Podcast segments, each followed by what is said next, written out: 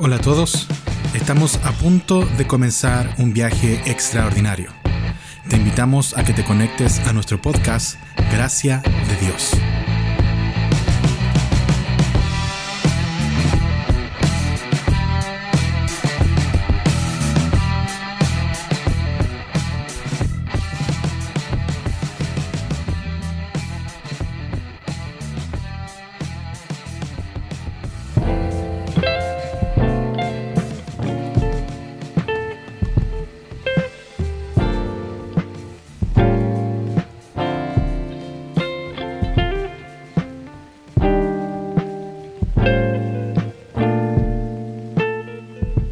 Primera de Pedro, capítulo 4, versículo 14 y 15. Así que, alégrense cuando los insulten por ser cristianos, porque el glorioso Espíritu de Dios reposa sobre ustedes. Sin embargo, si sufren, que no sea por matar, robar, causar problemas o entrometerse en asuntos ajenos. Vendo cámaras de vigilancia, de las antiguas, dice el meme que muestra una foto con tres ancianas en un balcón mirando hacia la calle. Cuando era niño, frente a nuestra casa vivía una vecina que se caracterizaba por estar buena parte del día apoyada en su reja, fumando un cigarrillo, mientras tenía una visual de 180 grados al sector. Bromeábamos que si algún día se nos metían a robar, ella sería testigo suficiente. Así también en una temporada me tocó trabajar para una empresa naviera en Valparaíso. En la empresa se estilaba que los nuevos colaboradores fueran presentados en todas las áreas. Había de, bienvenida y como manera de conocer también todos los sectores y compañeros de trabajo. Pues bien, al salir del área de facturación con mi supervisor, me dice en voz baja y señalando a una funcionaria, ten cuidado con ella. Es canuta. Es súper pesada puro dramas.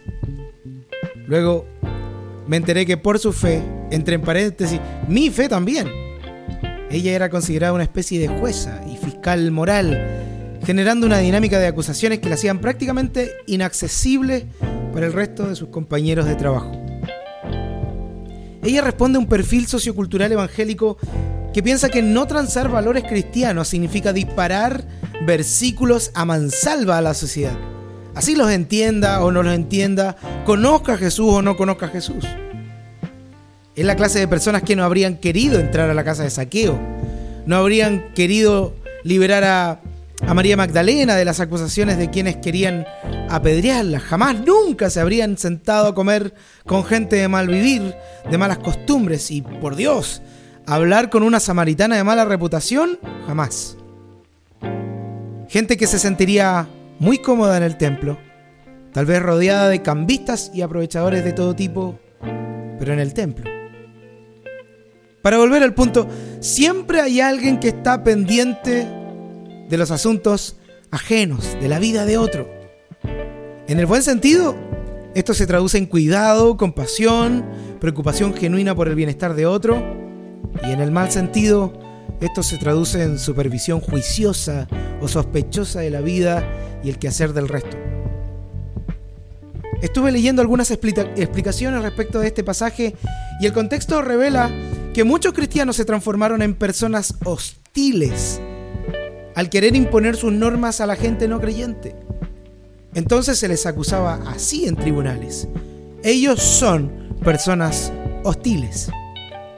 Amigos, las normas cristianas son nada si no está Cristo de por medio. Las personas no pueden ser justas por sus propias fuerzas. Las personas llegan a ser justas una vez que han creído y confiado en la obra redentora de Jesucristo en la cruz. Las personas no pueden vencer una vida pecaminosa por sí solas, porque si así lo hicieran, entonces ya no necesitarían a Jesús. Y no sé tú, pero yo necesito un Salvador, necesito a Jesús. Cuando Pedro sugiere no sufrir por meternos en asuntos ajenos, no está siendo poco empático o indiferente al resto. Está dándonos un enfoque. Ya tienes suficiente trabajo con lo que Dios quiere hacer en ti. No pierdas fuerzas condenando al resto. debemos reorientar nuestro evangelismo. No predicamos sobre un estilo de vida determinado, no predicamos sobre normas, nosotros predicamos a Jesús.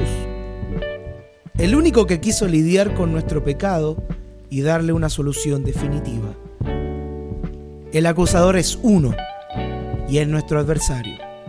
Nosotros en cambio estamos en el ejército del Salvador. Permíteme orar. Buen Dios, en este tiempo en que tu iglesia está expuesta al quehacer público, que nuestros comentarios, que nuestras publicaciones no sean condenatorias, sino que sean de alivio, de esperanza, de buenas noticias. Porque viniste a rescatar a los que se habían perdido. Y nosotros no queremos ser obstáculo para eso. Espíritu Santo, tú que amas a la gente, ayúdanos a ser sensatos, templados y calibrados a la hora de presentar nuestra esperanza hasta el final de nuestros días en la tierra.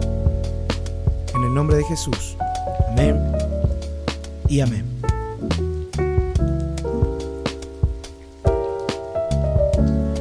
Muchas gracias por acompañarnos en este nuevo episodio. Te recordamos que los días viernes y lunes estaremos subiendo nuevo material.